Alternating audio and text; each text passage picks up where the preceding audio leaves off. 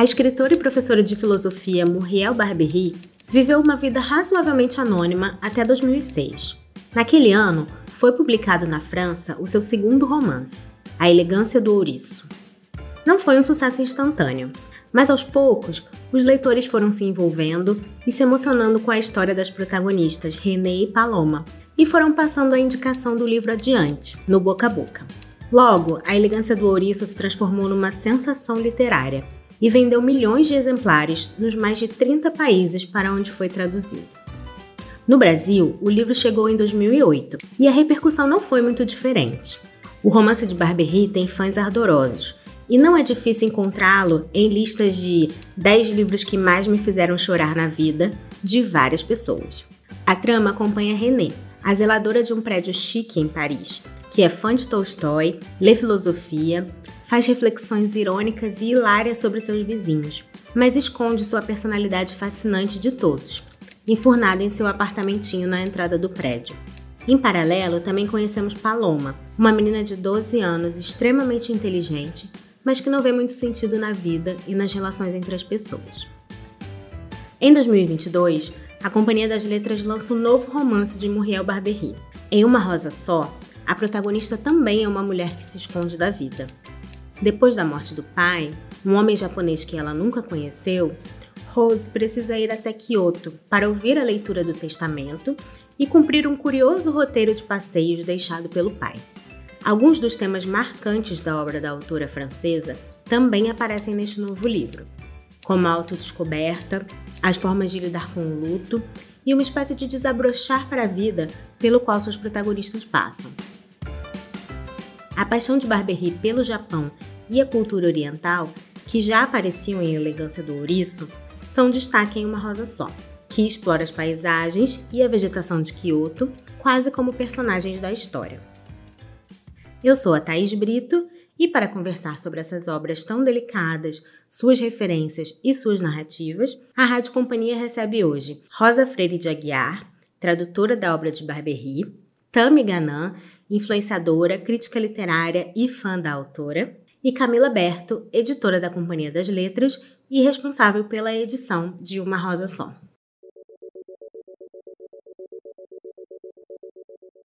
Bom, então a gente normalmente começa aqui no podcast perguntando é, como é que foi o primeiro contato das pessoas com a autora ou com um determinado livro, é, de que forma que essa leitura marcou vocês. Eu acho que a gente podia, de repente, começar com a Tami, que eu sei que é uma fã da Elegância Ouriço. Como é que foi esse seu primeiro contato com a Muriel? De que forma esse livro te marcou? O meu primeiro contato com a obra da Muriel aconteceu na faculdade, porque eu cursei letras, português e francês. Em uma aula de língua francesa, a professora pediu que a gente lesse alguns trechos da Morte do Gourmet. E aí eu lembro de ter gostado muito da estrutura narrativa do livro, principalmente, o que me fez depois buscar a Elegância do Ouriço, que eu li na excelente tradução da Rosa. Mas esse contato inicial ficou muito marcado em mim como parte do meu processo de aprendizagem da língua francesa e também como um pontapé para que eu passasse a me interessar mais profundamente pela produção de autoras francesas contemporâneas.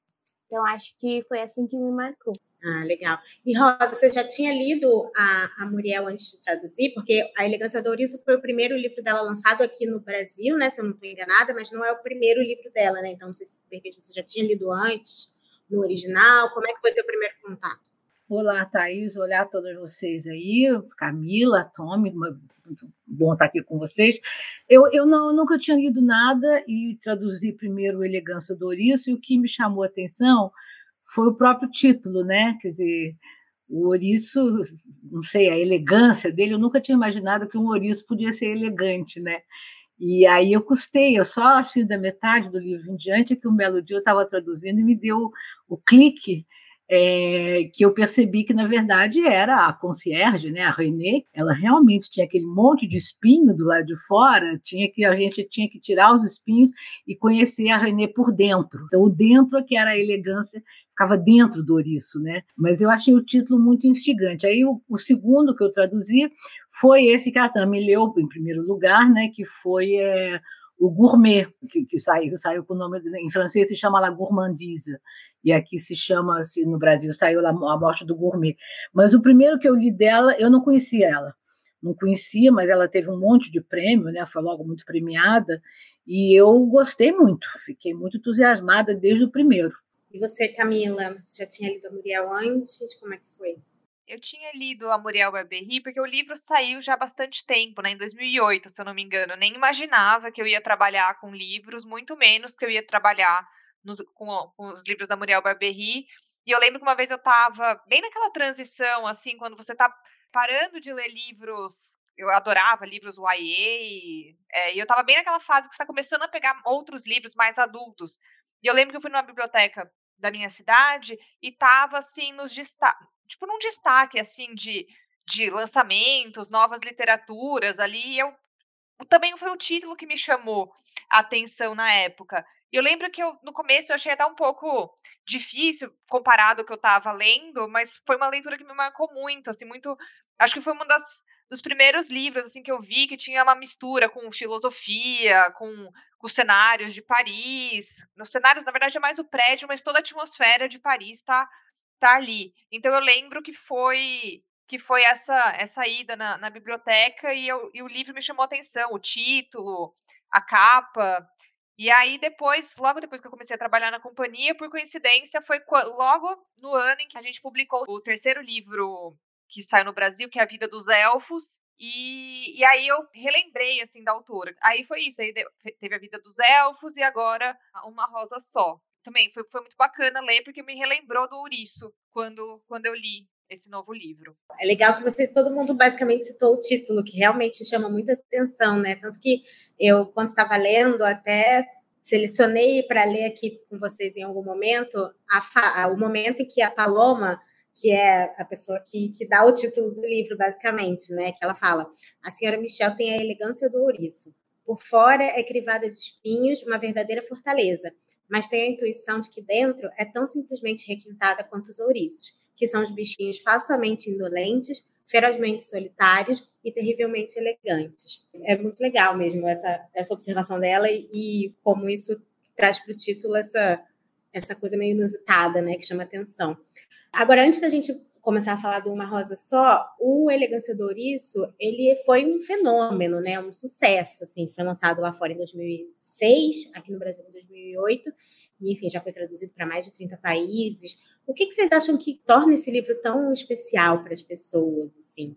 Digamos, quando, assim que o livro saiu, ele não teve uma publicidade imensa aqui na França. Foi exatamente como se passou no Brasil, o boca a boca. E ele, eu acho que ele, ele, ela conseguiu fazer, ela é professora de filosofia, ela conseguiu fazer uh, um, esse, digamos, como é que eu posso dizer? É, é, ela pôs em pessoas que são, digamos, pouco prováveis de, de ter aquele perfil, ela pôs um perfil intelectual numa concierge, numa zeladora, e que era, a meu ver, essa é a grande novidade do livro. A René, que é a concierge, ela esconde a erudição, né? Porque ela sabe, inclusive, que ninguém na classe social das pessoas que moram no prédio esperam dela essa erudição. Então, esse contraste, evidentemente, a Muriel deve ser de uma família de burguesia bem, bem colocada na vida, Quer dizer, ela deve, talvez, eu não sei, mas ela deve talvez ter sentido um pouco essa distância, digamos, é uma distância bem educada, né? Porque isso tudo se passa num edifício ali na Rue de Grenelle, que é uma rua muito elegante, em Paris, muito chique, os apartamentos são muito grandes e tal, onde mora a Paloma. Você tem ali a concierge para pegar uma encomenda para você, hoje em dia da Amazon, pega e tal, mas você nunca conversa com a concierge, senão temas do dia a dia, enfim, do, do, do da administração do do prédio. E eu acho que a grande novidade dela foi fazer com que uma certa, uma certa classe social da França, de classe média alta para cima, percebesse, disse, e quem será que é a minha concierge? Quem será a zeladora desse prédio? Será que tem uma pessoa assim interessante aqui nesse prédio que eu nunca com quem eu nunca conversei mais do que pedir para trocar a lâmpada, pedir para varrer um lugar da, da, do, do, prédio. Então eu acho que ela deu esse pulo do gato assim de ver que outras pessoas com que passam ao lado da gente o tempo inteiro e a gente não sabe quem são essas pessoas, né? Eu sei que ela não teve muita imprensa aqui. A coisa começou, foi de, de, de boca em boca e ela aí começou a ganhar prêmio sem parar, sem parar, sem parar. E, eh, quer dizer, ela foi além, ela desafiou, como é que eu posso dizer, uns certos determinismos sociais, né? Que em todas as sociedades existem, e na França, embora seja uma sociedade muito mais igualitária que a brasileira, também existe. Então, é, ela soube ultrapassar isso. Eu acho que é dos grandes achados do livro, né? Nossa, sensacional o que a Rosa falou, assim. Eu acho que a elegância do ouriço tem inúmeros aspectos encantadores, a começar pelas protagonistas, né, que são muito bem construídas e por toda a galeria de personagens tão díspares que habita o edifício em que a história se passa. O relacionamento inusitado entre essa concierge, a René, e a adolescente, Paloma, a alternância de vozes narrativas tão distintas, né, hora de uma, hora de outra, que garante também dinamismo à trama, o bom humor que faz a prosa ser divertida sem deixar de lado questões sérias e fundamentais, e esse desafio ao determinismo social que a Rosa citou, é, amparadas ali pelo viés filosófico e, e questionador que tanto caracteriza o romance, acho que são algumas das razões para que ele seja assim especial, sem contar que ele é um livro que além de reflexões, também nos provoca muitas emoções, né? Ele promove um, um envolvimento extraordinário dos leitores com a narrativa. Concordo 100% com a Rosa e com a Tami, e acho que para mim, o que chama sempre bem, muita atenção é esse viés filosófico mesmo. Realmente, você está lendo ali o que a princípio parece uma história meio comum, né, de personagens comuns ali, cada uma meio estranha à sua maneira, né, a concierge na dela, que não tem muito, tem aquele contato básico, né, com o pessoal do prédio, e da Paloma, que é uma menina que tem todas as questões dela e não, também não se sente, não se encaixa, né, nesse, nesse padrão de adolescente, e costurando isso com essas reflexões. E aquele livro realmente dá vontade de você reler, voltar uma frase, reler aquela frase, são frases muito, muito gostosas, assim, que convidam mesmo a pensar. Então, eu acho que isso sempre chama atenção, é sempre gostoso quando um livro meio que combina o personagem interessante com essas reflexões. Legal. Agora, vocês falaram, a, a Rosa falou um pouquinho desse prédio, né, onde se passa é, o livro, e é, enfim, um prédio chique, numa rua sofisticada, como ela falou, e tem uma galeria ali de personagens, né, que, que é uma espécie de microcosmo ali da, dessa elite francesa, né, com personalidades bem diferentes, idades diferentes, enfim. É, além da Renée e da Manuela, né, que trabalham em algumas das, algumas das casas e é também amiga dela. E aí, Rosa, eu queria te pedir, para você que vive aí na França há um tempo, né, que você falasse um pouquinho sobre essas representações dessa elite que a Muriel usa no, no livro, se você acha que elas, como é que elas dialogam com, com a situação da França, com a sociedade francesa, enfim. A coisa mudou um pouco, quer dizer, hoje em dia, por exemplo, já a, a figura da concierge, que é a zeladora, é, é muito pouco prédio que tem, já quer dizer, cada vez menos tem. Quando eu cheguei na França, mais de 40 anos, de fato, eu, eu morei só num prédio que tinha concierge, os outros onde eu morei não, não tinha, mas o corrente era ter. Mas, ah, enfim, a própria, a própria mecânica de, de, de trabalho foi mudando, e hoje em dia o que você tem é, por exemplo, aqui no prédio onde eu moro, vem um rapaz todo dia de manhã, pega as latas de lixo lá fora, põe lá dentro, depois troca e tal, ele, ele dá conta do prédio, mas não existe mais, por exemplo, que eu achava na época que ainda tinha, a concierge pega todas as cartas. Uh, ainda um, um, prédio onde eu morei, onde tinha concierge, ela, não só ela pegava todas as cartas do prédio, como você tinha que bater na, na, ali no lugarzinho onde ela fica para dizer: tem correspondência para mim, madame? Tem, não tem. Está aqui duas cartas. Quer dizer, ela, de certa forma, vigiava a sua vida, né? Digamos assim, sabia que tinha. Ela dizia: tem uma uma carta do Brasil. Eu digo, ah, muito obrigada e tal. Ela fica, não é que ela fosse fazer nada com isso especialmente, mas, mas Hoje em dia, isso foi acabando. Quer dizer, hoje em dia tem. Você chega aqui, mesmo sem a concierge, você chega em qualquer prédio, tem as caixas de correio individuais, enfim, em cada prédio. Aí você vai pondo as caixas, vai pondo a correspondência em cada caixa. A concierge é uma. É uma engraçado, porque eu acho que é uma instituição bem francesa, em outros prédios, é bem europeia isso porque não é, é, é muito, ela é muito mais como é que eu posso dizer, muito mais enfronhada na vida das pessoas do que o porteiro. O porteiro no Rio de Janeiro, no Brasil, ele cuida mais, quase que ele, ele é mais um administrador do prédio, ele vai lá. Ela faz também esse trabalho de administração, mas ela fica mal ou bem, fica se metendo um pouco na vida das famílias. Então, por exemplo, quando eu cheguei aqui muito jovem, muito garoto, eu me lembro da gente à festa na casa de alguém, sei lá, ficava bebendo até três da manhã, a concierge sabia tudo, porque na hora que a gente descia, é todas as, digamos, o que a gente chama a loja da concierge, que é, digamos, o, o lugarzinho onde ela trabalha, todas têm, isso é, é tem uma, que do lado da minha casa eu tenho um prédio assim, que é exatamente isso. Tem uma espécie de uma cortinazinha de voal que tapa, digamos, o vidro, mas que evidentemente você pode abrir um pinguinho de nada com a luz escura. Eu acho que inclusive a, a a Muriel fala disso um pouco no livro, que a Manuela, não, não tanto com a, com a Rainha, mas com a Manuela, ela dá uma olhadinha para ver que horas você saiu, que horas você entrou, se você entrou com o namorado ou namorada, se, entendeu? Existe uma espécie de de intromissão na sua vida. Isso era inevitável. O que eu acho que ela quer mostrar é como a gente tem certas certezas e, e, que, na verdade, as certezas não são certezas. Né? Quer dizer, você acha que, por princípio, uma concierge ou o porteiro do seu prédio vai ser incapaz de discutir um assunto mais elaborado, e, no entanto, não. Dizer, e quem descobre é uma adolescente que está com problemas, tem problemas em casa, né? A, a, Paloma, enfim, entrando na adolescência, e ela, ela é que vai descobrir. E depois o, o japonês, né? O, como é o nome dele? Oso, né? Eles é que vão descobrir. É muito bem, é muito bem uh, elaborado o livro. Gente, eu queria já de antemão pedir desculpas a quem está ouvindo, porque eu estou falando Muriel, Muriel, e aí a Rosa veio aqui e falou do jeito certo, Muriel mas eu vou continuar no Muriel, porque meu francês não é compatível. mas vamos lá. É, a Rosa falou agora do Ozu, né, que é esse personagem que chega mais ali pelo meio do livro e que causa um pouco uma reviravolta na Elegância do Ouriço. E, enfim, ele é um milionário japonês.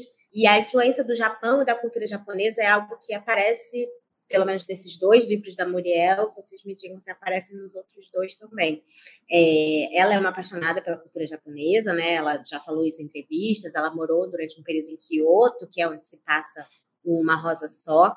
E aí eu queria falar um pouquinho com vocês sobre essa influência. Eu acho que tem várias coisas para a gente falar.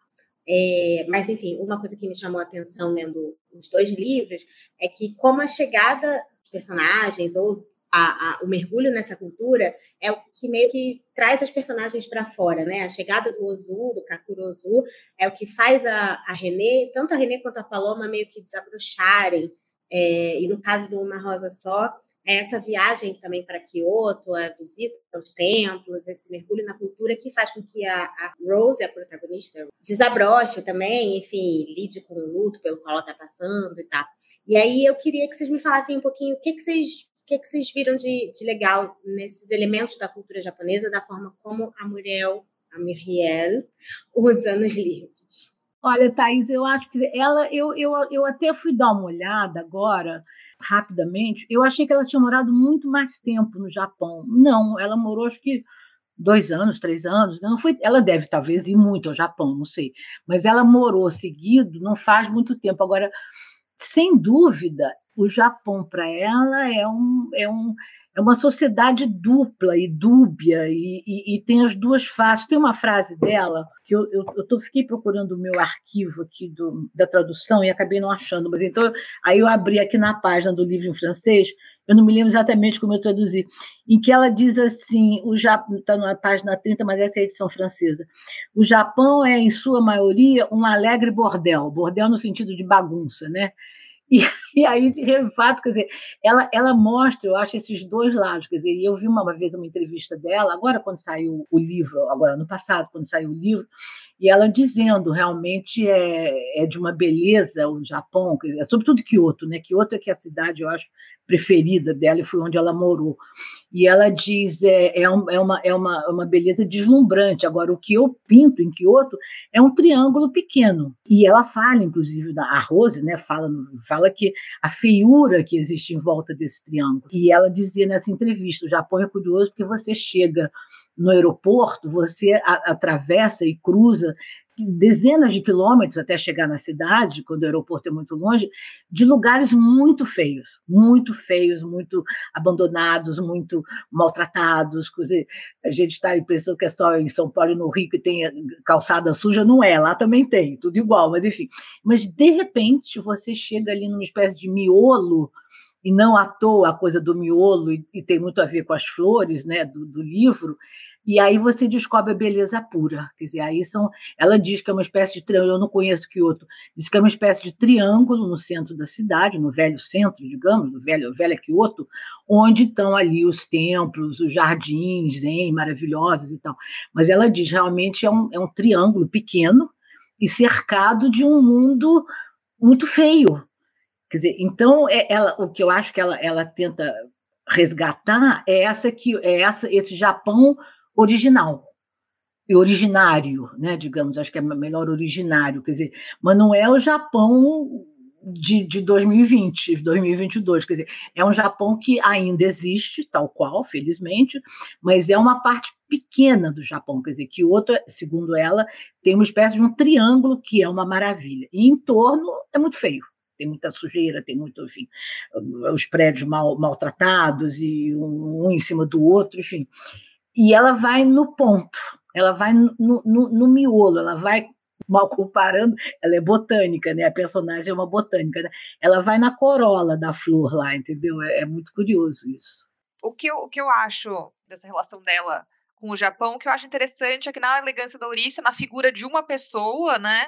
De uma, de uma pessoa existente, né? Da chegada de, do, do Ozu no, no, no prédio, e na, na Uma Rosa Só é um homem ausente, né? Tudo que leva a, a viagem dela para o Japão, ela, querendo ou não, ela faz um. Esse, é, ela conhece o Japão pela ausência do pai. Talvez se ela não tivesse. Ela sabia que o pai era japonês, né? No, numa Rosa Só, e ela chega ali para fazer um percurso que o pai deixou. Então, o que eu acho, por mais que o Japão esteja presente nos dois livros, eu acho bem interessante que em um é uma pessoa, uma pessoa fi fisicamente ali trazendo, despertando, né, essas essas conversas, essas reflexões com tanto com a Renê quanto com a Paloma. E no segundo é a ausência, ela conhece a cidade, né, pelo pelo que o pai propôs que ela conhecesse. É, através do roteiro que o pai dela é, escreve para ela. É, essa influência do Japão nos livros da Muriel realmente chama atenção e eu acredito que ela fortalece certo efeito de contraste que encaminha as protagonistas dos dois romances, né, da Uma Rosa Só e da Elegância do Ouriço, a um mesmo destino, que é o de conhecer melhor a si mesmas e vislumbrar algum sentido na existência pelo contato com o outro pela aproximação do que até então era distante. É, a representação do, dos japoneses e da cultura japonesa na obra dela é sempre contornada de sabedoria e qualquer coisa de mistério. E eu imagino que isso que tanto mobiliza suas personagens é, deve espelhar muito da própria experiência né, da Barberry morando em Kyoto e que esse seja um tipo de conhecimento que ela quis transmitir também às suas criaturas e, claro, aos seus leitores. Legal. Agora eu queria falar um pouquinho sobre o estilo de escrita, né? A Rosa e a Tami até falaram um pouquinho antes, a Camila também.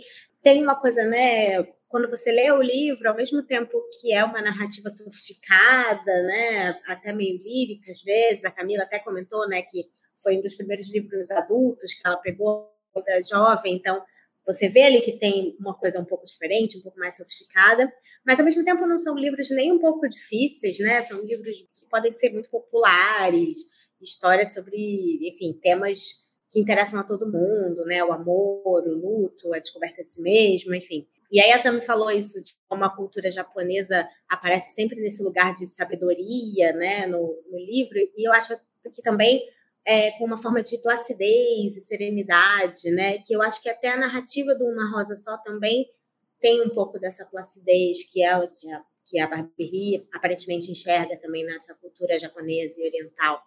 É, então, eu queria pedir que vocês falassem um pouquinho da experiência de leitura da Barberie para vocês, né, dessa narrativa. E depois queria que a Rosa falasse um pouquinho sobre o que, que teve de singularidade na experiência de traduzir essa autora. É, eu podia começar, eu queria falar um pouquinho sobre a, a, a escrita né, da, da, da Barberie. Agora não chamo mais Muriel, agora eu vou chamar de Barberie.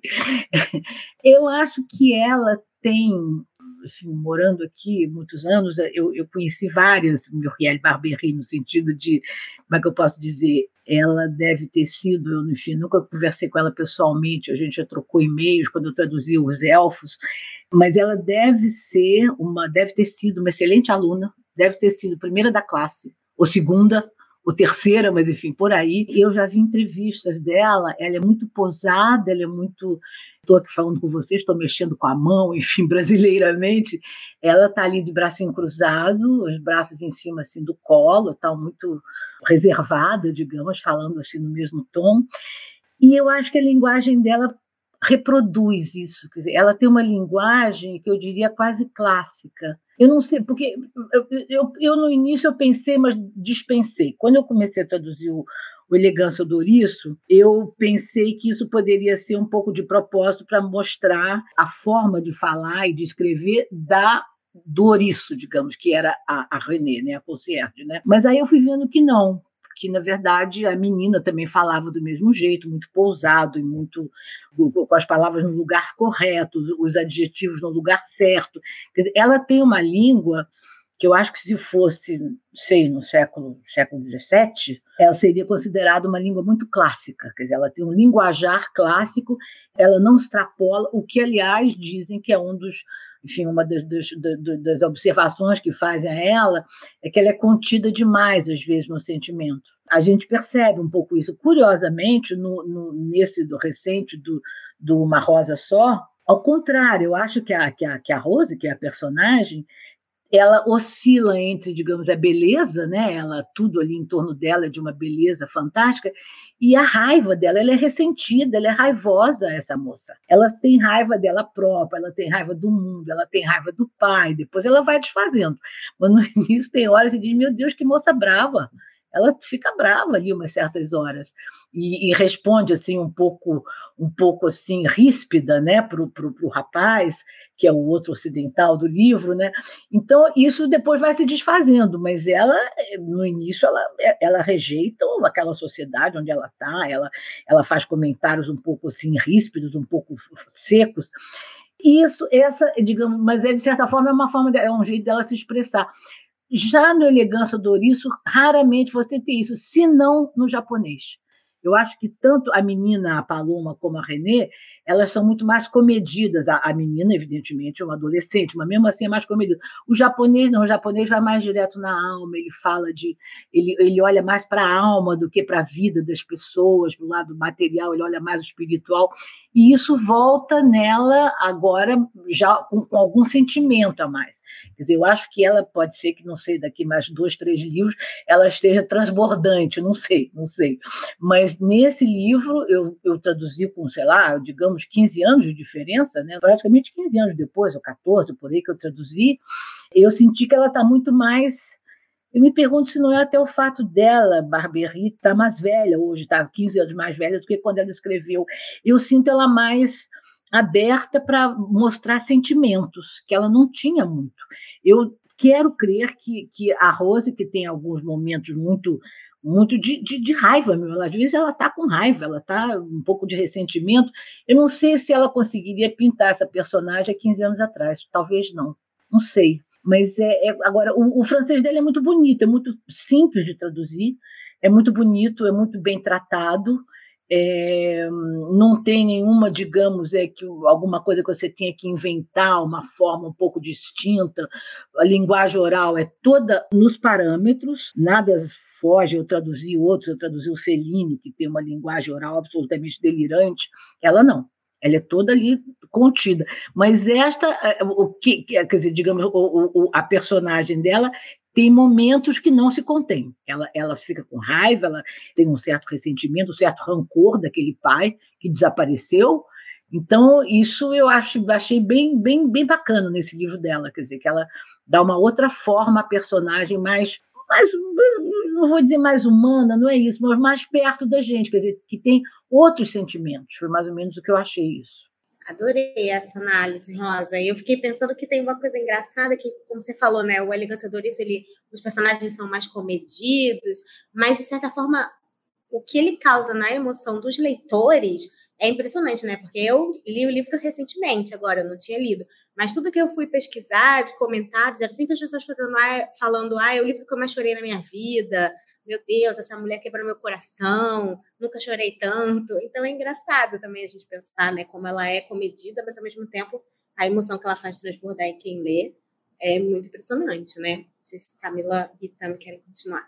Sim, eu, eu acho que isso só comprova isso que a Rosa falou, de da linguagem ser simples e clássica, que não quer dizer em nenhum momento que ela é simplista ou que a pessoa também precise fazer mil rebuscamentos para causar esse tipo de emoção. Eu acho que é interessante ver isso também, de ela com essa linguagem certa, clássica e comedida é capaz de fazer isso. Eu acho que também mostra uma, uma boa, uma boa não, uma excelente habilidade, né, com como ficcionista e com a língua francesa. Olha, é, em termos de estilo, eu tinha me encantado muito assim pela por aquela mescla de prosa ensaística e diário que há na Elegância do Ouriço, e sobretudo com isso que a Rosa falou, com a objetividade do texto, né, que tratava de questões tão profundas com tamanha lucidez, alguma descontração, assertividade e graça.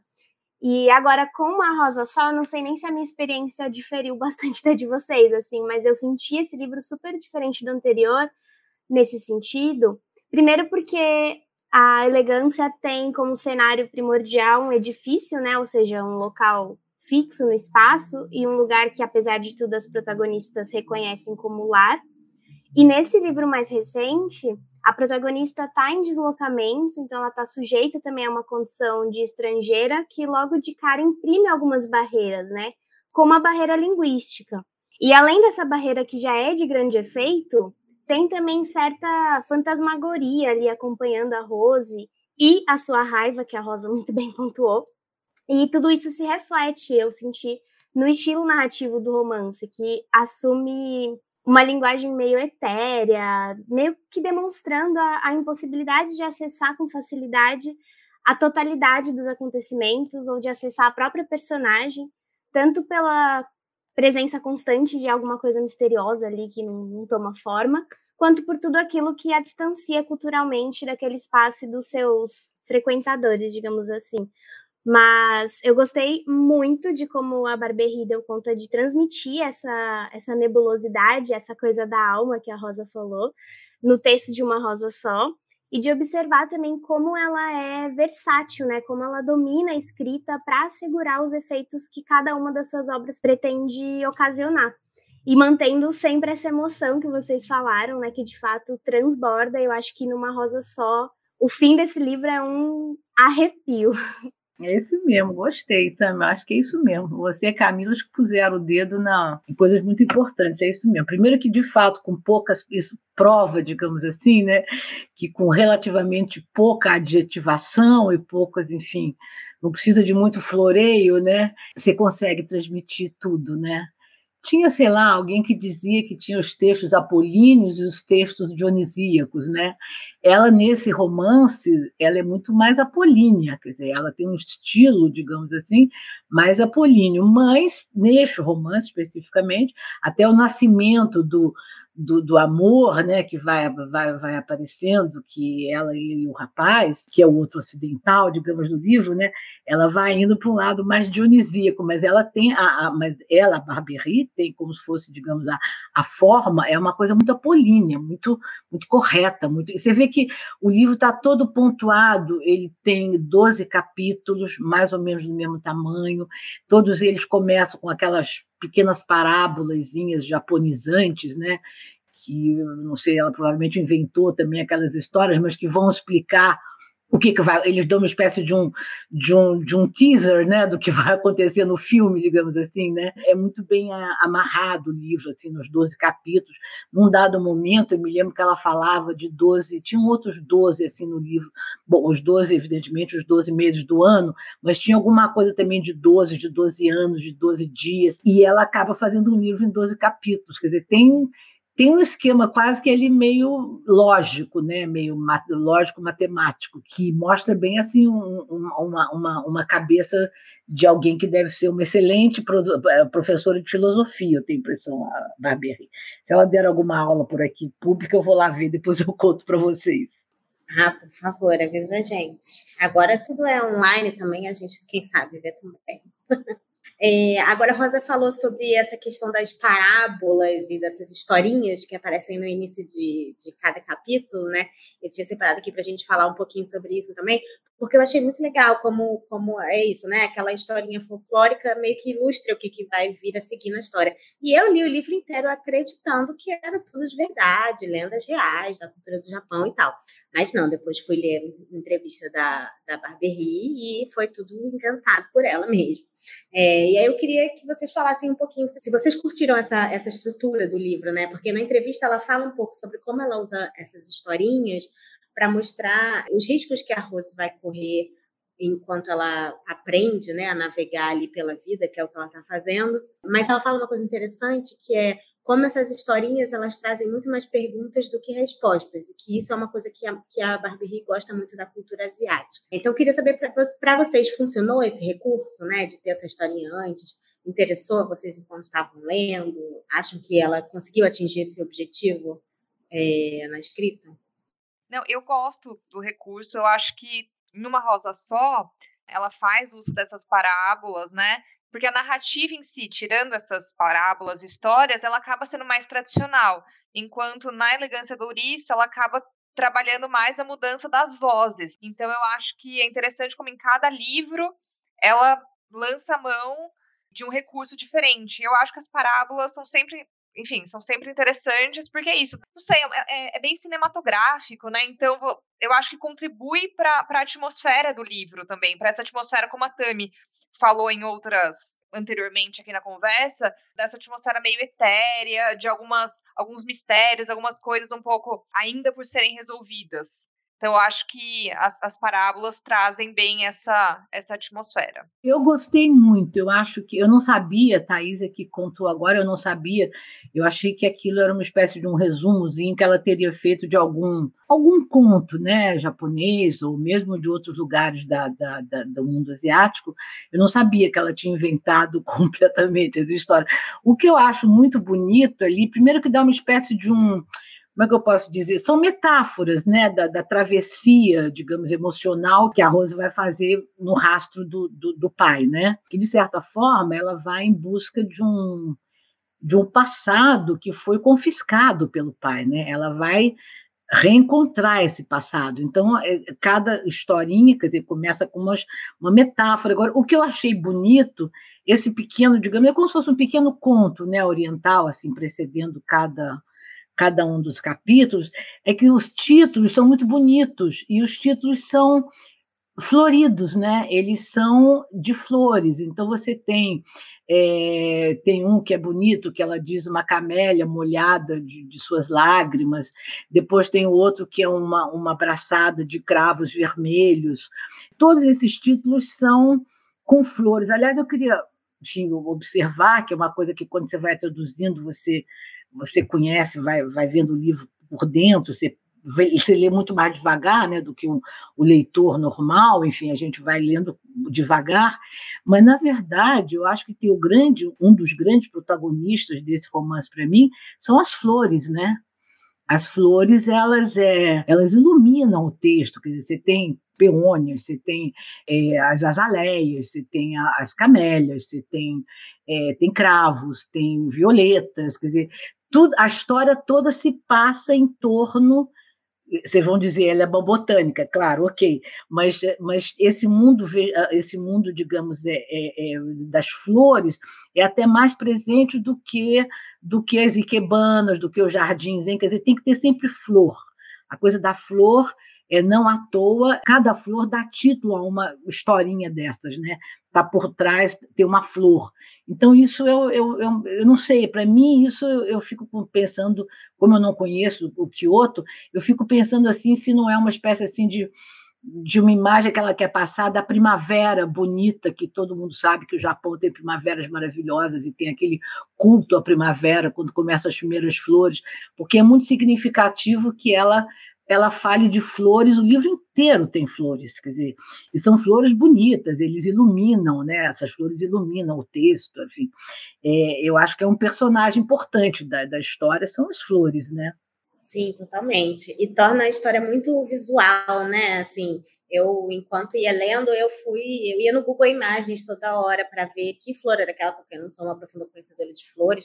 Tem umas que eu não, não sabia como era, né? Peônia, não sabia como era uma peônia. E aí fui procurar, e, e, isso faz com que você, né? Enfim, eu achei o livro muito visual nesse sentido. Ele tem muita descrição, né? Muito descritivo dos lugares. Isso é uma coisa que eu nem gosto normalmente muito quando eu tô lendo, mas nesse caso eu achei que, que combinou, assim, porque me fez pensar muito no lugar, que é uma coisa muito importante do livro, né? O lugar. Se você não falasse, eu não ia saber que as tais lendas foram criadas por ela. Mas eu acho também que elas funcionam muito bem no livro como alicerces mesmo da, da estrutura narrativa, do aspecto tradicional que a Camila muito bem pontuou e que evoca aquele Japão original que a Rosa citou, né? funcionam bem para reforçar o, esse protagonismo das flores. E, além disso, pelo seu caráter instrutivo e crivado de, de perguntas, eu senti que elas também sustentam a ideia de que este também pode ser lido como um romance filosófico. Porque, ainda que seja uma filosofia inventada, ela certamente tem base nas experiências da autora, né, que é professora de filosofia, e é reaproveitada durante o andamento da protagonista pela trama, né? Como se fosse uma filosofia aplicada que aproximasse a Rose da cultura japonesa e que registra o desenvolvimento das suas questões pessoais. Então eu gostei bastante, acho que funcionou bem. Muito bom. Só consertando, que eu acho que talvez eu não tenha feito jus a, ao que a, a Muriel disse na entrevista, ela inventou, mas também não foi do nada. Realmente ela diz que a partir de alguns símbolos da cultura japonesa e tal, mas as historinhas em si foram inventadas. Mas, enfim, como a Tami falou, tem um fundo ali, obviamente, de elementos da cultura e da experiência dela que, obviamente, estão ali naquelas historinhas.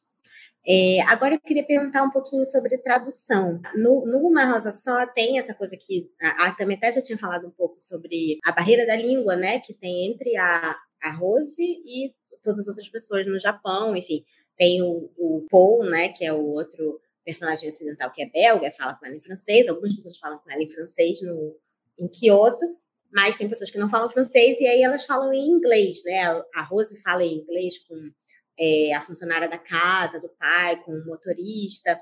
E essas frases foram mantidas em inglês, né, na edição brasileira.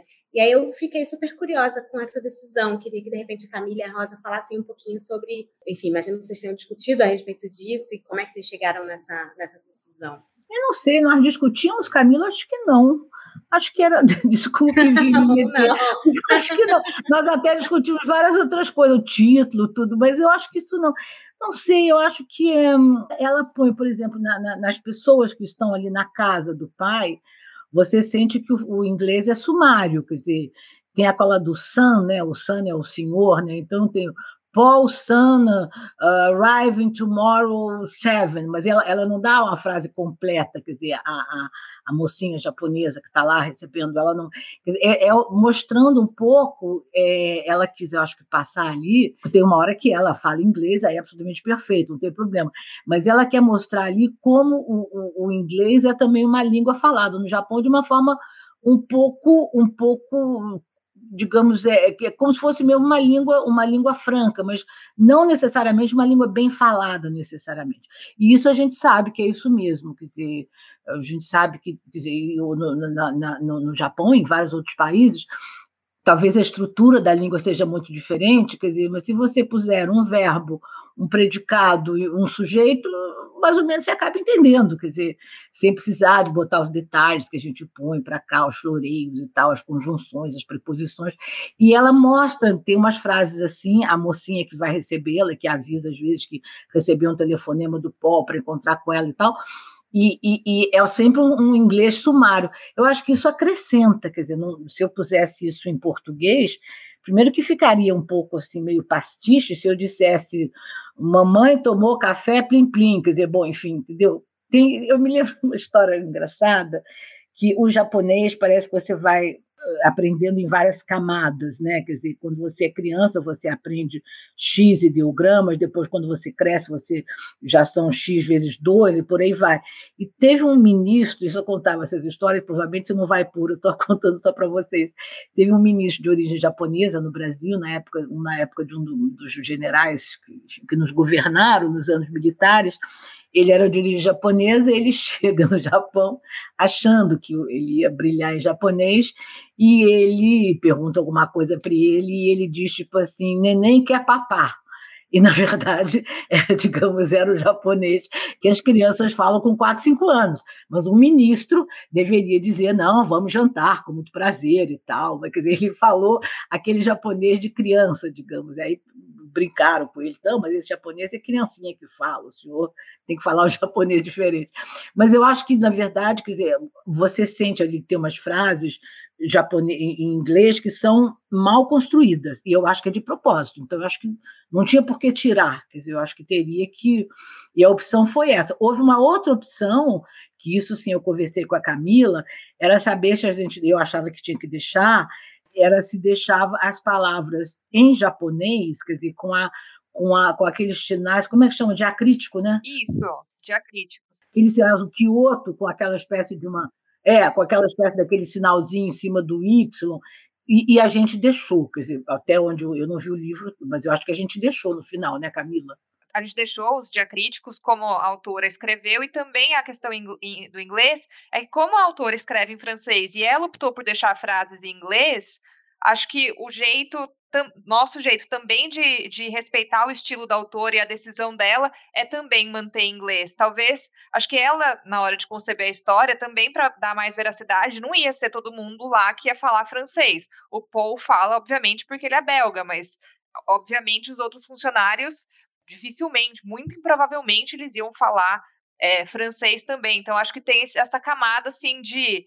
Provavelmente deve ser assim que eles falam com. Quando você chega uma pessoa estrangeira que você não, não fala a mesma língua, provavelmente você vai se dirigir a ela em inglês. Então, a gente optou, assim como a autora escreveu, optou por manter o inglês, a gente reproduziu exatamente como ela reproduziu na nossa edição. Também acho que para trazer esse elemento da como a Tami falou, da barreira linguística também lá. Acho que isso também contribui para esse sentimento da, da, da Rose chegando ali nesse país estrangeiro que ela não conhece, embora seja, seja metade japonesa também.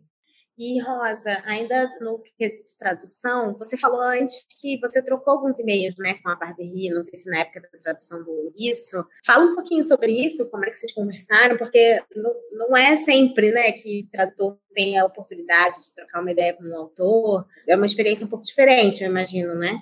Olha, na verdade, não foi no Elegância do Ouriço, não, foi na vida dos elfos eu traduzi depois, quer dizer, digamos, eu traduzi dois seguidos, né? Que primeiro Elegância do Ouriço, e logo em seguida a, a editora, a companhia, lançou A Morte do Gourmet. Então ali foi mais ou menos junto, digamos, talvez com um ano, um ano e pouco de diferença, até porque A Morte do, do Gourmet era, já existia o livro, né? Foi o primeiro que ela publicou. Depois eu fiquei vários anos sem traduzir, e aí fui traduzir A Vida dos Elfos.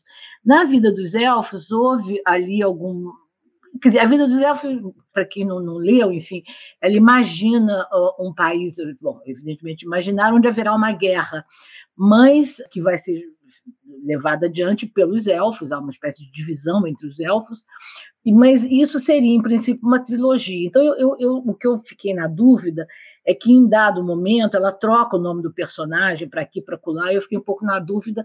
Aí eu conversei com ela sobre, ela falou assim: olha, na verdade você só vai conseguir, ela me disse, eu só vou conseguir resolver esses problemas no terceiro tomo. Bom, então eu digo, bom, então eh, tudo bem, então a gente não fala mais nesse assunto, quando chegar o terceiro tomo, enfim, a gente cuida disso. Aí deixei para lá. Mas ela foi muito agradável, muito agradável é, na troca de e-mails, enfim, eu escrevi para ela, dizendo que eu era tradutora dela, estava fazendo, que eu tinha feito os outros e tal. Ela ficou muito assim, foi muito agradável, uma conversa muito, muito eu tive, fiquei com muito boa impressão da conversa. É, é sempre bom, hoje em dia é diferente, né? Porque eu, eu me lembro dos meus inícios de tradução de escrever carta, né? Eu traduzi para a companhia o Tristes Trópicos, do Levi Strauss, e tinha ali uns dois ou três problemas que ele citava uma pessoa que era um antropólogo brasileiro e, é, e depois não, não tinha história também de um prefácio que era para fazer por um antropólogo brasileiro eu escrevi carta para ele era carta né escrevi a carta no computador já, mas enfim, mandei a carta pelo correio, a carta chegou aqui na França, ele me responde. A, a vantagem é que você tem uma carta do Levi Strauss, né? Quer dizer, tem, tem esse outro lado da história, né? Mas esse diálogo com os autores, eu, eu, eu sempre tive, foi é, é uma delícia de contato, viu? Eu sempre tive isso muito muito bem, muito. Teve um outro que eu traduzi que tinha o francês, ele era da Martinica, e o francês da Martinica tem aquele creole tipicamente da Martinica, que era muito difícil, era muito difícil. Eu estou falando pré-Google, né? Então era muito mais difícil. E eu encontrei com ele aqui na Galimar, pude encontrar com ele, e foi ótimo, porque ele era muito simpático, muito agradável, e algumas palavras, tipo assim, eu me lembro que tinha uma que parecia uma fruta de conde, ele desenhava bem, então ele fazia os desenhozinhos. Ele foi, essa palavra aqui que você está vendo é essa fruta, aí me desenhava eu digo, bom, tá com cara de fruta de conde, agora, enfim, de repente não é. Ele falou, não, porque ela dá. Enfim, a gente foi muito legal a conversa e eu guardei esse papel dele, tá cheio de desenhinho dele, entendeu? Quer dizer, no fundo você guarda assim, umas recordações que hoje em dia é um e-mail só, né? Se é que não é já, já o WhatsApp, né? Mas, é, mas com ela foi muito agradável a conversa, enfim, mas foi uma coisa curta. Era em relação ao nome de personagens que desapareciam no livro, mas na verdade eles iam aparecer mais adiante. É, foi essa conversa que eu tive com ela. Muito bom, adorei essa história da fruta, gente. Não consigo nem imaginar uma vida de tradução antes do Google, realmente era outra coisa, né? Agora, bom, estamos chegando no final, queria fazer mais duas perguntinhas. Os livros dela, da, da Barberie, esses dois, pelo menos, que a gente está falando principalmente aqui, né? São cheios de referências, né? A, a, a Renée é essa personagem que gosta de ler e de consumir muita cultura, então o livro fala muito sobre livros, sobre filmes, sobre um monte de coisa. O, Uma Rosa Sona já, ela já é botânica, então tem uma série de tipos de flores, de árvores e tal, que a Barbie vai é, colocando na história. E aí eu queria saber, enfim, como que isso impactou vocês, se fez vocês irem correr atrás de algo para saber mais, né? No, no Ouriço, eu diria que provavelmente Ana Karenina é, é, o livro mais importante ali que aparece. Os filmes do, do Ozu, homônimo do personagem que, que aparece. E no caso de uma rosa só, como eu já falei, né? Eu fui olhar no Google Imagens as flores e as árvores para conseguir tentar entender algo fez vocês irem atrás de, de alguma das referências que ela coloca no, nas histórias? Olha, as referências externas podem ser uma ótima alternativa para aproximar a gente da trama, né? Eu gosto muito das referências literárias na Elegância do Ouriço, é, de saber como aquelas personagens se sentem em relação a livros que eu já li, e no caso de Ana K, por exemplo, livros que eu amo. E o que eu acho mais legal das referências no trabalho da Muriel é que elas surgem muito nesse sentido de fazer o leitor se mexer para procurar, sem, contudo, que a nossa experiência seja prejudicada ou comprometida pelo desconhecimento do que ela está citando, né? Porque o contexto oferecido pela própria narrativa já nos basta, ela tem esse cuidado e ainda enriquece o, o nosso repertório. Então, eu também saí da leitura de, de Uma Rosa Só, sabendo muito mais sobre plantas e templos japoneses do que eu jamais imaginaria. É, eu, eu também eu também tô, eu concordo plenamente com o que a Tami disse, é exatamente isso, quer dizer, você vai você vai aprendendo coisas, né? Quer dizer, que você não imaginou que você ia saber como é que era o nome das flores, das plantas e das pedras. É, isso é muito bom. Agora, com o Google é uma delícia, né? Assim, o Google era um pouco pior, né? Eu me lembro outra vez, rapidamente, outro livro que eu traduzi para a companhia, do Vasquez Montalbán, e tinha uma, era passado um pouco em Miami, e tinha gíria, dos, entre os cubanos, a comunidade cubana em Miami, e tinha gíria de dominó. Bom, eu lembrava de ter, enfim, jogado dominó quando eu era criança, depois nunca mais na vida acho que eu tinha visto um tabuleiro de dominó. E eu tive que descobrir como é que era a gíria de dominó, né? Imagina? Bom, aí saí perto da minha casa ali em Copacabana, tinha uma frutaria, um lugar onde vendia frutas e tal, uma loja de frutas bonita que era dos italianos, e eles eles jogavam dominó assim na mesa assim na, quer dizer, punham uma espécie de dois de dois caixotes assim ao lado do poste digamos, na rua né, na calçada e ficavam jogando dominó ali quando não tinha gente na loja eu me aproximei como quem não quer nada e tal. Eu digo, escuta, vocês, tal, como é que é? O dominó, não sei o quê. Tem gíria de dominó. Tinha um senhor que eu conhecia mais, que era um filho de italiano, e ele começou a me dar um monte de gíria. Eu digo, você não leva mal que eu anote? Aí eu fui anotando gírias de dominó, gírias de dominó. No final deu certo, quer dizer, mas eh, todo mundo que traduz tem essa história de que você tem coisas, quer dizer, é difícil você saber tudo que você vai traduzir, né? Eu caí nas gírias de dominó, por exemplo. O pior para mim é nome de flor. Nome de flor, eu realmente eu sou muito fraca de nome de flor. Já me aconteceu, enfim, algumas vezes tem que encarar. As, as, da, as da Muriel, graças a Deus, não, são flores, digamos, bastante fáceis de encontrar. Mas é sempre, eu acho muito interessante isso, quer dizer, porque o que, que é o que é uma leitura, né? Quer dizer, um livro ele, ele, ele é bom também, além de, da forma do conteúdo, na medida em que ele te leva a outras leituras, né? Quer dizer, ele é uma espécie, cada livro tem uma espécie assim de um farol, digamos, com uma, um espectro grande, né, de não sei quantos graus, digamos que ele abra 80 graus, 90 graus, 120 graus, você vai de um lado a outro. Quer dizer, o livro a meu ver, um livro é melhor quando te leva a outras leituras, né? E, e, uma coisa que eu saí do livro com vontade de ler, li um pouquinho, porque por coincidência tinha um livro aqui em casa sobre isso, era a cerimônia do chá, porque o livro, no fundo, é, é quer dizer, a cerimônia do chá está toda embutida uh, no, no, livro, na medida em que é, a cerimônia do chá tem várias etapas, e é como se ela fosse, digamos, é, é, cumprindo aquelas etapas né, no livro para encontrar o pai, né? No fundo ela quer encontrar o pai, enfim, quer saber quem foi o pai dela, e é, é como se fosse uma cerimônia do chá. E me deu muita curiosidade de ler a, alguma coisa sobre a cerimônia do chá. Eu li rapidamente, aí depois comecei outra tradução, outra coisa, larguei. Mas eu acho que um livro tem isso, né? Que ele, ele, ele te abre horizontes para outras leituras, para outros livros, e cada um deles vai te dando outras leituras, de repente você tem um universo imenso, né? Eu acho que isso, isso para mim, é um, é, um, é um bom livro, é um bom livro, mesmo que ele tenha alguns defeitos e tal, é o livro que te leva a outras leituras, né? Mas, não, na minha leitura, eu nem, nem, acho que nem tinha esse recurso na época, quando eu li A Elegância do Ouriço a primeira vez, mas a, a minha, a minha a, o que eu fui pesquisar, na verdade, quando eu estava relendo o livro para o podcast, foi jogar aquele bonequinho no Google Maps para ver como que era o prédio. Foi uma coisa que eu fiz isso na elegância do ouriço, né, de procurar como que era o prédio, né, se existia mesmo. E quando eu estava fazendo, preparando, conversando aqui dentro da editora para ver o que, o que poderia, né, ser na, sugerir para a capa, ver as paisagens que ela cita também. Foram as minhas, minhas pesquisas relacionadas a esses, esses livros. Muito legal. Agora, bom, a gente está chegando no fim, queria só terminar falando um pouco sobre as protagonistas dos livros, né? Que são, a gente já falou um pouco de todas elas, claro, mas eu acho elas muito fascinantes, assim, cada uma do seu jeito, né? E elas têm coisas em comum, né? Porque são, de alguma forma, mulheres que estão solitárias e, e isoladas. A Rose um pouco mais com raiva, né? Como a Rosa disse a Renê é, é, uma figura um pouco mais bem-humorada, ela tem uma ironia, um sarcasmo que eu adoro. A Paloma é aquela criança de 12 anos que não fala como uma criança de 12 anos, né? Então, eu queria que, pedir para vocês falarem um pouquinho também sobre a experiência de vocês com essas protagonistas, né? Porque eu, eu acho elas muito fascinantes, cada uma ao seu jeito. E é isso, elas são diferentes, embora tenham coisas em comum estão em momentos da vida muito diferentes, né? Uma com 12 anos, outra com 40, outra com 54, e são idades até que, se, se a gente pensar num, numa coisa mais abrangente, assim, né? A, a, cultura, os livros, os filmes em geral, eles, eles retratam mais aquela início da fase adulta das pessoas, 20 e poucos anos, é sempre o que, o que mais aparece, que a gente mais vê, né?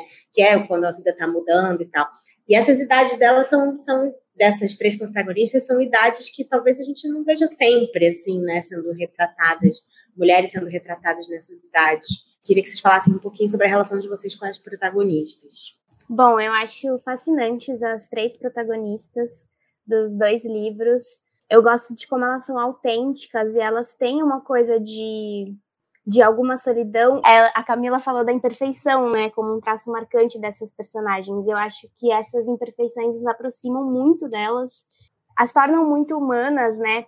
E elas têm uma coisa de, de certa solidão, que é uma solidão um pouco imposta, sim, mas primordialmente desejada, voluntária. E eu sinto que isso dota essas personagens de uma autonomia muito preciosa, porque eu acho que elas são mulheres muito conscientes assim do, do valor da própria companhia e, e dos benefícios que a solitude pode ter também. E isso faz com que qualquer aproximação de outro personagem, qualquer quebra dessa solidão, qualquer abertura para o diálogo, seja ainda mais valorizada né, nessas condições, tanto para a gente, enquanto leitor, para prestar mais atenção naquele relacionamento que se inicia, quanto para elas. Então, eu gosto muito da forma com que a Muriel constrói as personagens, tendo é, essas como algumas das bases, né? Bem, eu não teria muito assim a acrescentar. Eu acho que tanto a Camila começou a falar e a, e a Tami também. É isso mesmo. Quer dizer, agora, as três eu concordo, as três têm um lado de solidão digamos, é, um pouco, um pouco impostas e um pouco, quer dizer, um pouco, digamos, voluntária e um pouco involuntária também. A que me dá mais, que eu sinto mais empatia é com a Renée, com a concierge, porque ela, ela sabe que ela, dizer, ela tem consciência de que ela é uma classe inferior para as pessoas que moram naquele prédio.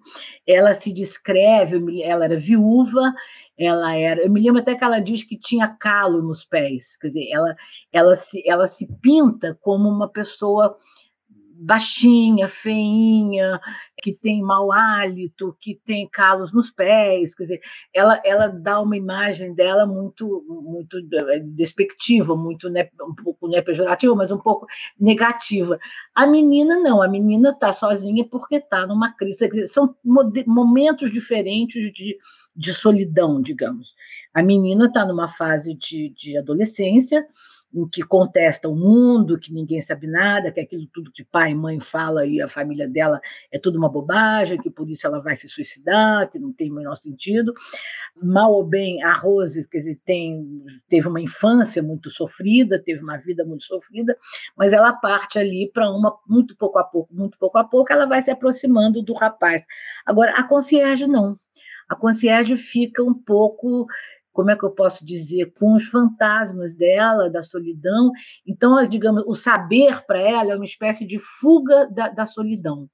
Ela, ela, quer dizer, ela, ela não consegue se impor, ela não consegue, só na casa dele, do japonês, né? Mas ela não consegue ir na casa de ninguém para ir jantar na casa de mais nenhuma pessoa ali, quer dizer, só dele. Ele tem um outro olhar. É interessante esse olhar que ela põe no japonês, quer dizer, como se o japonês visse melhor os ocidentais do que nós ocidentais víssemos os japoneses. Quer dizer, o japonês seria mais condescendente com uh, nós, quer dizer, com os nossos problemas, ele não, ele não perceberia. Na hora que eu me lembro da elegância do Ouriço, eu estou com alguns detalhes que eu não lembro bem, mas quando ela vai jantar na casa dele, tem ali uma, uma mudança, quer dizer, ela vai jantar na casa de uma das pessoas que moram no prédio. Ela dá uma espécie de upgrade, digamos assim, na vida, que é pelo saber. E, dizer, é, e o japonês aceita isso, coisa que os franceses, outros vizinhos já não aceitam. É muito cruel, quer dizer, ela, no fundo, ela teve um momento ali muito bom de, de, de encontro com ele, mas com os outros, com os outros moradores é é aquela coisa que ela, digamos assim, que ela conhece o lugar dele, dela e fica no lugar dela. Ela não sai daquele lugar. Então isso me dá uma sensação um pouco de uma solidão mais mais penosa, mais é, mais acabrunhante, não sei, mais triste talvez, né? Mas as três você tem razão, as três eu acho que vocês têm razão todas. Eu acho que é, as três têm tipos de solidão diferentes. Para mim, a mais sofrida seria a da concierge, da René.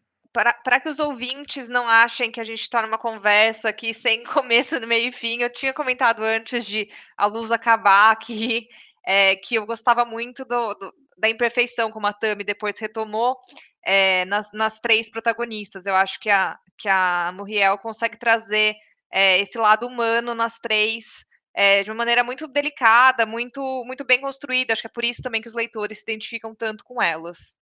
É isso, gente. Obrigada às três pelo papo, Tami, Rosa, Camila. Um prazer conversar com vocês. E, enfim, se vocês quiserem falar mais alguma coisa que eu não tenha perguntado, fiquem à vontade. Eu que agradeço, Thaís. Eu fiquei muito feliz de reencontrar a Tami e a Rosa para conversar sobre esses dois livros.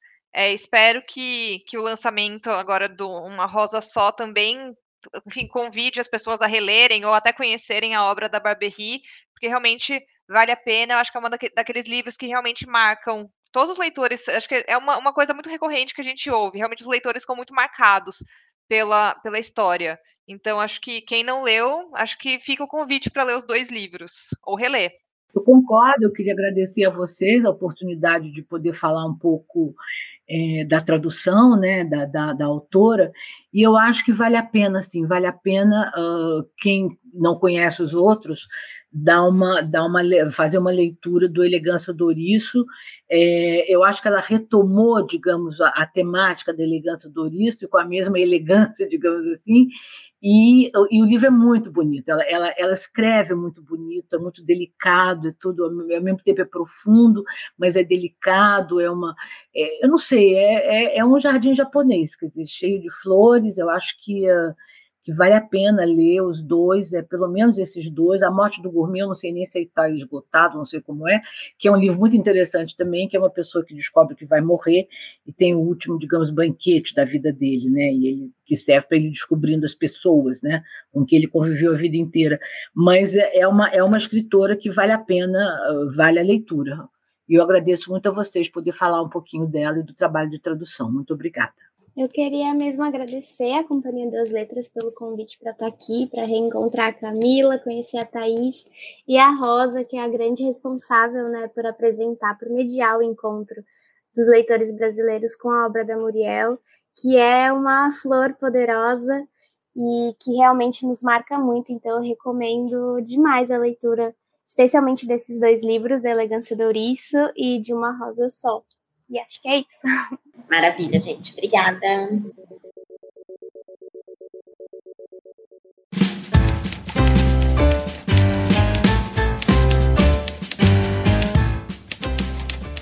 A Rádio Companhia dessa semana fica por aqui. Se você tiver comentários, sugestões, críticas, elogios, é só escrever para a gente em rádio@companhiadasletras.com.br. Até semana que vem.